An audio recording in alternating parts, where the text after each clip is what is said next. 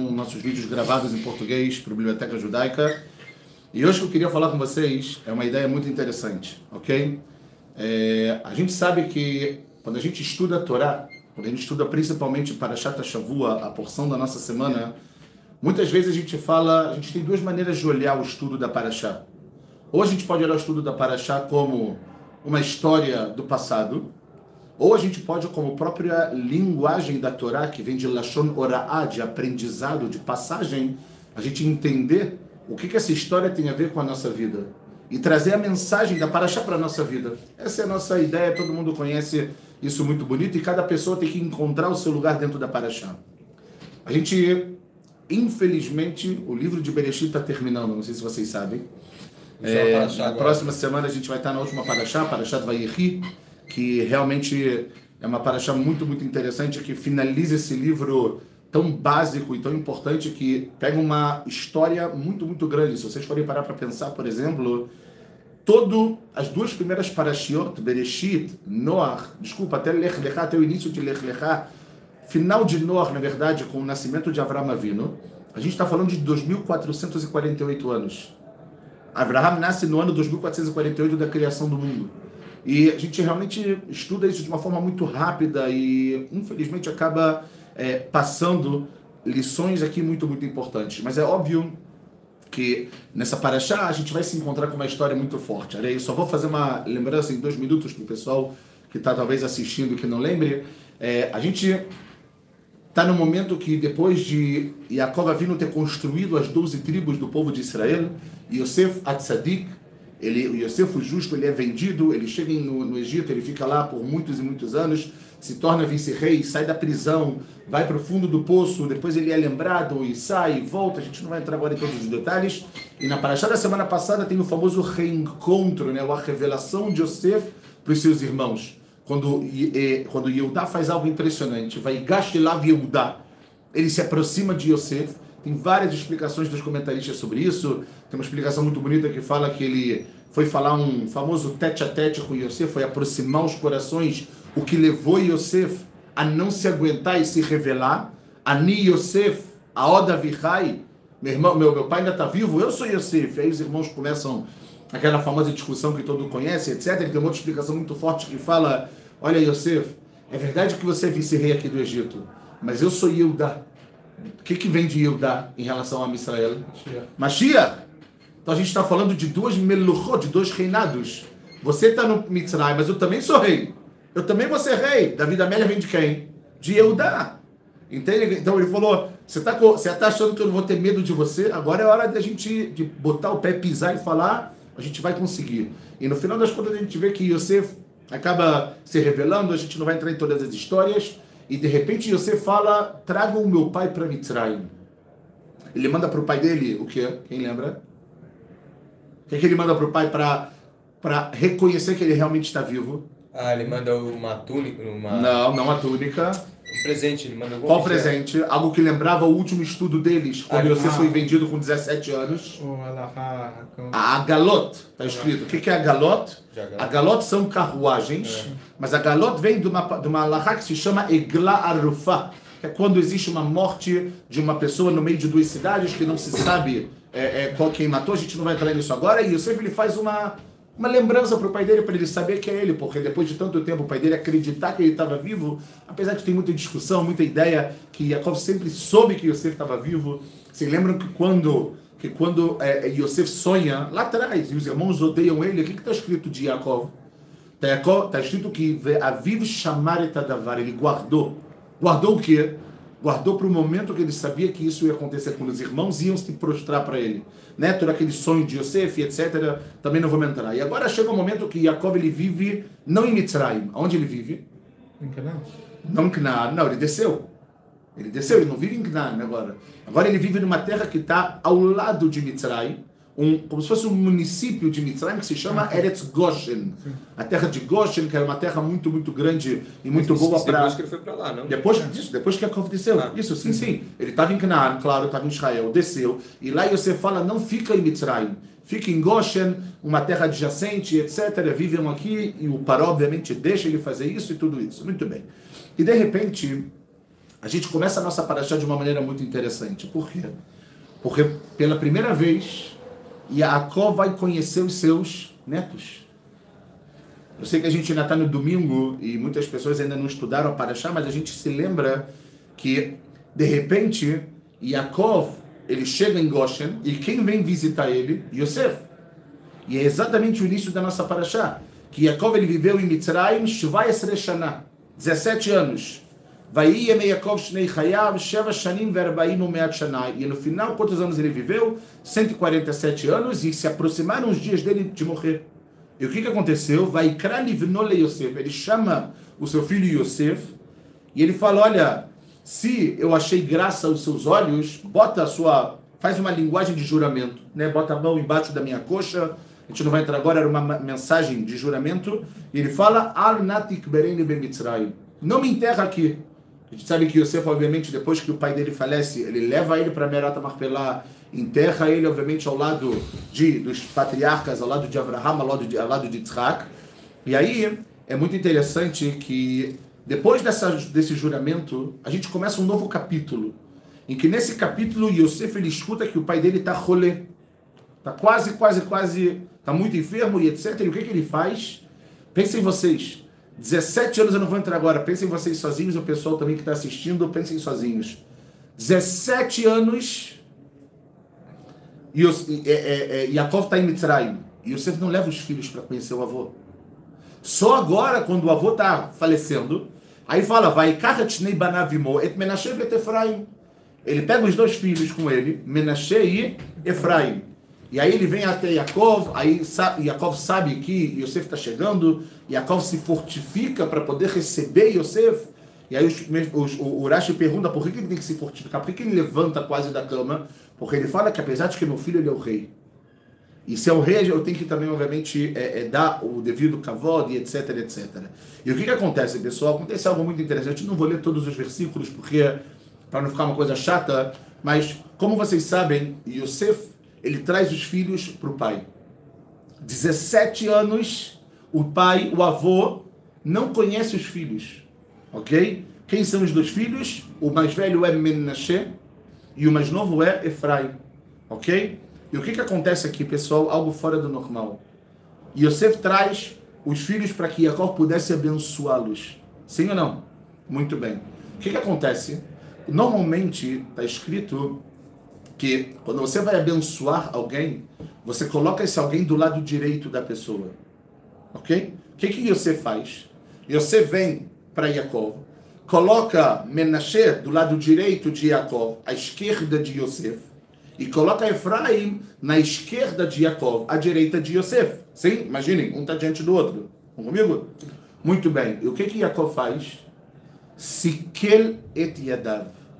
Yaakov ele troca as mãos, como se fosse abençoando Efraim, que é o mais novo, como o primogênito, e Menashe, que é o mais velho, como se fosse o mais novo. Olha só que coisa interessante, só para ter uma ideia. É, é, ele fala o seguinte, é isso que é muito importante para a gente poder ver. É, vai varer et Yosef vai omar האלוהים אשר התהלכו אבותיי לפניו, אברהם ויצחק, האלוהים הרואה אותי, מהודיע עד היום הזה.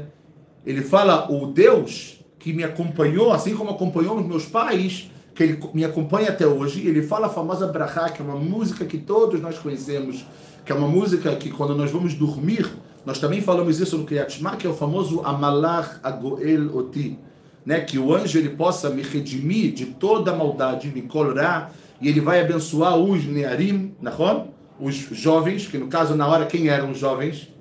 Menashe e Efraim, Efemeod, Efraim e Menashe. E ele fala, Ve'id gularov bekerev haaretz. E eles vão, obviamente, se, se, se, se, se expandir por toda a terra. Ok? E é muito interessante a gente começar a entender é, que Yosef, logo quando ele vê isso acontecendo, ele fala, pai, para, você está errado que a gente sabe que Yaakov, o que está escrito sobre ele? Kavdu a velhice dele estava kaved, estava muito forte. Ele não conseguia ver. Então Yosef falou, pai, você está errado. Você pode estar achando alguma coisa, só que é óbvio, pessoal, que Yaakov ele era Yaakov. Ele era um navi. Então a pergunta que a gente tem que se fazer aqui, e essa é uma pergunta muito importante para levar para a nossa vida uma mensagem de Yaakov, porque senão não vale a pena, é por que Yaakov troca? Por que Yaakov troca as suas mãos? E essa é a pergunta que todos os mefarshim, todos os comentaristas, eles se ocupam. Fala, Kabla, temos uma sugestão? Não, só que não é tão diferente de toda a história da família dele. Oh, Kodem Kol, isso que eu ia falar. Kodem Kol tem toda a ideia do que aconteceu com ele e com o irmão dele. Que ele, na verdade, é o mais novo, mas ele pega a primogenitura do pai por uma ordem da mãe. Aqui é um pouco diferente, só essa ideia que se não fosse pela ordem de Rivka, Yaakov não ia fazer o que ele fez. É a única diferença, mas é verdade. O pai também estava cego. Oh, o pai também estava cego. Vocês veem que a história é meio que um copy-paste, né? É um Ctrl-C, Ctrl-V. Isaac e Ismael também aconteceu um pouco isso. Não, tem uma ideia também com Yitzhak e Ismael, que obviamente a Baracá vem toda para Yitzhak, que é o mais novo, apesar de que não é da mesma mãe, mas é verdade, exatamente. A história delas vão acontecendo, mas a grande pergunta que a gente tem que fazer, e eu quero só ler para vocês, isso sim vale a pena para ver o que, que ele fala. Ele fala o seguinte: Vayomer Yosef El Aviv, Lochen Aviv. Pai, você está errado. Com todo respeito, obviamente. Quiser Bechor. Menashe é o Bechor. Sim Yemincha al Roshó. Coloque a sua mão direita sobre ele, não sobre Efraim. Vayemahen Aviv. Vayomer Yadati Ben Yadati. Fala aí, Jacob para ele, filho. Yadati, eu sei. Gamu Yeleam. Vegamu Yigdal. Também ele, Menashe, que é o mais velho, vai ser um povo também ele vai crescer. Veulam Achiva Katon Igdal Mimenu. E o Achiva Katon, agora são essas palavras importantes, ou seja, Efraim, Igdal Mimenu, ele vai crescer de quem? De acordo com o hebraico, é crescer dele, de Menashe. Vezaró e Emeloagoim. E a descendência dele vai preencher todos os povos. A minha pergunta para vocês é a seguinte, pessoal. O que está acontecendo aqui? Qual é a mensagem que Yaakov quer que hoje, no século 21, eu leve para a minha vida sobre Menashe e Efraim? Vocês sabem que pelo judaísmo, o nome tem um significado muito importante, não é verdade? Muitas vezes, na maioria das vezes, quando a gente vai dar nome a um filho, é muito importante que a gente dê nomes bons. Por quê? Porque o nome muitas vezes tem uma ligação com a essência da pessoa. Vamos voltar um pouquinho a duas parashiot atrás, quando Yosef ele está no Egito e ele agora ele está na casa de Potifar e ele vai casar com uma mulher. Qual o nome da esposa de Yosef? Muito bem. Ah, é a. É, ela. Asnat. É filha do. Asnat. do Bat casa. exatamente. Filha do Potifar, se chamava Asnat. Ele se casa com ela. Agora imaginem vocês, o que que Yosef passou até chegar na casa de Potifar? Os irmãos dele odiavam ele. Não conseguiam falar com ele. Não é nem que não, não conseguiam falar shalom, nem oi. Nada, não tinha coração, só ódio por causa dos sonhos de Yosef. Porque está escrito que Yosef ele vinha falar para o pai coisas dos seus irmãos. A gente não vai entrar agora em todos os detalhes. Tá com ele num poço. Fala Urashi, por que está escrito que o poço não tem, não tem água? Maim enlo aval. Isso aí. Exatamente, exatamente. Tinha o quê? Tinha Nechashim e Akravim. Tinha escorpiões e serpentes lá. Os irmãos achavam que aqui. Só que Yosef, eles tiram Yosef do poço, vendem eles para os. Vendem ele, desculpa, para os Midianim que estão passando, eles vendem ele para outros e outros até ele chegar em Mitzrayim. Chega em Mitzrayim como um escravo. Ele é colocado como um escravo na casa de Potifar. E ali ele começa a crescer para depois cair de novo. Com tudo o que aconteceu com as coisas de Potifar e etc. Tudo que a gente obviamente conhece. Quando Yosef, antes dele ir para a prisão por causa do acontecimento com a esposa de Potifar, que é o seu amo, digamos assim, o seu senhor, Yosef ele, ele dá luz aos dois filhos dele. O primeiro deles é Menashe. A gente poderia voltar e eu poderia ler, mas eu não vou fazer isso para a gente não perder muito tempo. Foi nessa hora? Foi depois? Quando quando ele tem os filhos. Nesse momento. Não, antes, antes do que aconteceu. Ah, antes. Antes do que aconteceu com a esposa de Potifar. Ok? Ele casa com, porque Potifar deu Asnat, a, a filha dele, para Yosef. E aí, óbvio, Yosef faz tudo o que tem que fazer, etc. Ele dá luz a dois filhos. O primeiro se chama Menashe. Pergunto a vocês, por que o nome de Menashe é Menashe? Moshe. Não. É Menashe? o motivo pelo qual Yosef deu o nome dele de Menashe. Minas, era algo assim. Não. Minashe tem um lado de Nashe aqui, do Guida Nashe, a gente também não vai entrar nisso agora, seria muito interessante, mas o motivo pelo qual, de novo, não vou falar em hebraico, mas a gente vai entender que Yosef dá o nome dele é porque ele fez Yosef esquecer o sofrimento da casa, dos, da casa do pai. Tudo que ele sofreu com seus irmãos, Menashe, vem da linguagem que Nashani Elohim. Deus ele fez ele esquecer tudo. Ou seja, ele absolutamente nada. É como se ele está começando uma vida nova, então tenho que esquecer o que está no passado. Por outro lado, quando Efraim nasce, qual é o motivo que Efraim nasce? Qual é o motivo do nome Efraim? O que está escrito? Está escrito que o nome Efraim, Yosef ele agradeceu a Deus pelo, por, esse, por esse momento, porque agora ele vai, obviamente, é, é, no final das contas, ser quem ele foi. Que Ifrani Elohim, ou seja, que Deus ele deu para ele todo, aquela, todo aquele poder para poder fazer alguma coisa para alguém. Ou seja, um lado, Menashe, é um nome que lembra algo negativo para Yosef, porque ele olhava para Menashe e o que, que ele lembrava? Do sofrimento do pai. E Efraim, toda a prosperidade do Egito. Que Yosef trouxe, obviamente, com toda a bracha dele. O que, que isso tem a ver com Yaakov? Agora eu quero fazer um parênteses antes da gente entrar na resposta e com isso a gente se encaminhar para o nosso final.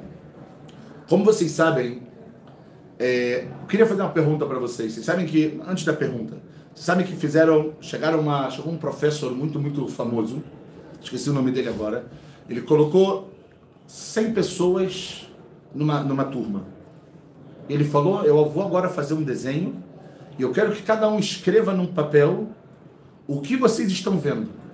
Ok? Estão comigo? Sim. Ele pegou uma folha em branco, fez uma bola preta na folha, no meio da folha.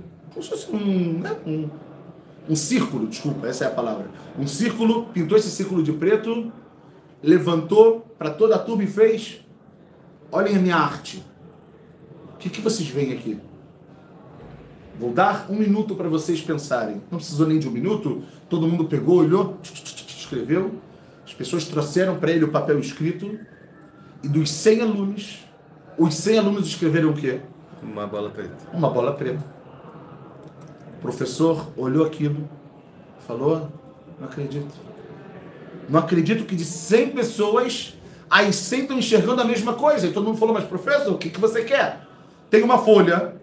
Dentro dessa folha tem um círculo preto. O que, que eu estou vendo? O círculo preto. Ele falou: Mas espera aí. Tem alguma coisa que vocês estão se esquecendo. Ninguém aqui falou que vocês estão vendo uma folha branca. Vocês se concentraram no círculo preto e esqueceram de toda a área da folha que ela está branca. Qual é a lição que a gente tem para a nossa vida e a lição que a gente tem de Menashe e Efraim? Muitas vezes, e não estou não tô criticando Yosef Hassve Shalom, quem sou eu? Mas muitas vezes a gente olha a vida como Menashe. Quero esquecer. Quero esquecer de onde eu vim. Quero esquecer o que, que aconteceu. Quero esquecer. Óbvio que a gente quer esquecer das coisas ruins na vida. Isso é normal. Só que quando a gente não entende que o que, que a gente às vezes passa, que aos nossos olhos é ruim, é para o nosso bem no final das contas, é para o nosso crescimento. Yosef só foi Yosef por, por culpa, não por culpa, por conta de tudo que ele passou. Se ele não passasse por tudo que ele passou, se ele não ficasse literalmente no fundo do poço, ele não seria nunca Yosef. Entendem isso? E o que, que acontece? Ele olhava Menashe e a única coisa que ele lembrava de Menashe é da casa do pai dele, é dos irmãos. E é interessante que, apesar de tudo, não que Yosef era rancoroso, mas chegou um momento na vida dele que ele queria esquecer. Até ele, provavelmente, naquele momento de tanta coisa difícil, não pensou que aqueles sonhos todos iam acontecer. Não pensou que os irmãos iam se prostrar para ele. Quando os irmãos estão diante dele, o que está escrito na Torá? Que Yosef ele se lembra dos sonhos. Porque antes, já foi. Não vai acontecer. Não por dúvida, mas sim por, por, por estar dentro da situação. Por outro lado, Efraim, o que, que ele lembra Yosef? Épocas de glória, épocas de coisas positivas, época de uau, como o Egito tá bom, como a minha vida tá próspera, eu estou formando uma família, é verdade, no Egito. Não era o que eu queria, eu queria estar do lado do meu pai formando essa família. Mas se é isso, vamos com tudo. Vem Yaakov, pessoal. ele dá aqui a mensagem que a gente tem que de verdade levar para nossa vida. Lembrem do exemplo do professor. E agora a gente consegue entender o seguinte. Yaakov vindo quando ele vem abençoar, por que ele não coloca a mão direita em Menashe? É verdade, foi o primeiro momento que ele conheceu Menashe. Mas ele sabia o motivo do nome de Menashe. Arei, é Jacob vindo. Não somos nós. E ele falou: se eu agora for dar uma maior importância para o nome Menashe, as pessoas vão sempre olhar o círculo preto na vida e não o papel branco que está em volta dela. E aí ele fala o quê? Yadati beni yadati. Eu sei, meu filho. Eu sei que é exatamente isso, não se preocupa. Mas eu quero dar uma lição, eu quero deixar o meu legado, eu quero deixar uma mensagem para todas as gerações. Qual mensagem? A mensagem de que Efraim tem que sobrevalecer, tem que prevalecer sobre Menashe. E quando ele dá Brahá, olha que coisa impressionante. Quando ele fala sobre Efraim, está escrito o Igdal Mimeno. Efraim, que é a prosperidade, como a prosperidade chega dentro de Menashe. Efraim só foi Efraim porque ele nasceu, ele cresceu com Menashe. Por quê? Porque Menashe é o sofrimento, é o que eu quero esquecer. Efraim é o que tem de maravilhoso. Ou seja, do círculo preto, a gente pode aprender quão grande o papel branco está ao redor dele. E essa, pessoal, é a pergunta que a gente faz na nossa vida eu acho que é assim que a gente finaliza Sefer Bereshit. E é uma das razões, de novo, tem muitos comentaristas que falam sobre isso, todos se ocupam sobre isso. Mas eu acho que isso é tão atual para a nossa vida. Como que a gente muitas vezes se apega ao que está ruim, ao que a gente quer esquecer, e a gente esquece o que a gente tem de positivo. Né? Vocês sabem, eu, já, eu acho que eu falei isso para vocês já na, lá atrás, quando a gente estava estudando Orota Tchuvah, que o Rav Kuk, ele escreve no Orota Tchuvah, que uma, um dos sintomas, um dos piores sintomas para a pessoa não voltar em chuvar é o tempo inteiro estar tá preso ao passado. Quando eu falo preso ao passado, não é olhar o passado e ver como aprender para o futuro. Isso é Yaakov. O Igdar Mimeno. Dos sofrimentos, do que você quer esquecer, você vai crescer demais. Por outro lado, se você só olha para o passado, você nunca vai conseguir olhar para frente. Você vai, você vai se achar tão ruim às vezes você vai querer se esquecer de tantas coisas que você fez que você não vai entender que isso é um utensílio para o seu crescimento. E por isso, pessoal, Yaakov, Sekel et Yadav, ele troca, ele troca a sua mão para falar, pessoal, quando vocês olharem uma folha branca com um círculo pintado no meio, não olhem para o círculo. Olhem quanta folha branca tem. E no meio dela tem um círculo. Olhem como a gente tem que ser Efraim, que Ifrani e Elohim, que Deus fez a gente prosperar, mas para a gente conseguir prosperar, também é importante ter um Menashe. Também é importante terem esses momentos na nossa vida. E assim a gente finaliza o Sefer Bereshit. E eu acho que essa é a mensagem que a gente tem que realmente levar para cada um de nós. Ou seja, às vezes aqui na Yeshiva também, nós temos momentos que a gente está com mais disposição, com mais garra, com mais força, no momento que a gente está um pouco menachê, né? A gente quer esquecer, ah, me deixa aqui na minha. O que, o que Yaakov está falando é: pega o menachê e transforma ele em Efraim. Pega o momento que você quer esquecer, às vezes, das coisas. Pega o momento que você quer olhar para uma situação, olhar somente no mundo inteiro, que é uma folha branca, você só quer se, se focar no que é no, no que está desenhado. É aquela famosa história do, do, copo meio cheio, meio vazio. A gente, obviamente, vocês conhecem isso, eu não vou entrar nisso. Mas eu acho que essa tem que ser a ideia para a nossa vida. Pensar que Jacob vindo, por isso que ele fala duas vezes, Yadati ben Yadati. Filhão, tá comigo, não se preocupa. Mas pela origem do nome dos dois, Menashe não pode prevalecer na nossa vida. E é por isso que os pais, até hoje em dia, quando vão abençoar seus filhos homens, quem eles falam? Que Efraim da mesma forma que Jacob abençoou, a gente faz exatamente igual. Por quê? Para que a gente possa ver a vida como Efraim, e entender que de Efraim, de Menashe, desculpa, a gente consegue se transformar no verdadeiro Efraim. Ou seja, do que a gente às vezes vê como não muito positivo na nossa vida, é esse o ponto que a gente tem que se focar para poder crescer, para poder prosperar. Se você ficasse só pensando no passado, ele nunca seria o que ele foi. Ele nunca ganharia tudo que ele ganhou, ele nunca ganharia tudo que ele ganhou pelo mérito dos sonhos, da interpretação, que tudo é de Deus, sempre, sempre o tempo inteiro. Todos os conselhos que ele deu, imaginem só. Uma pessoa que alguns anos atrás foi chamado de um Evedivri, quando o chefe tira ele, ele conta para o paró que tem uma pessoa, o que, que ele fala? Tem um escravo judeu lá embaixo que não vale nada.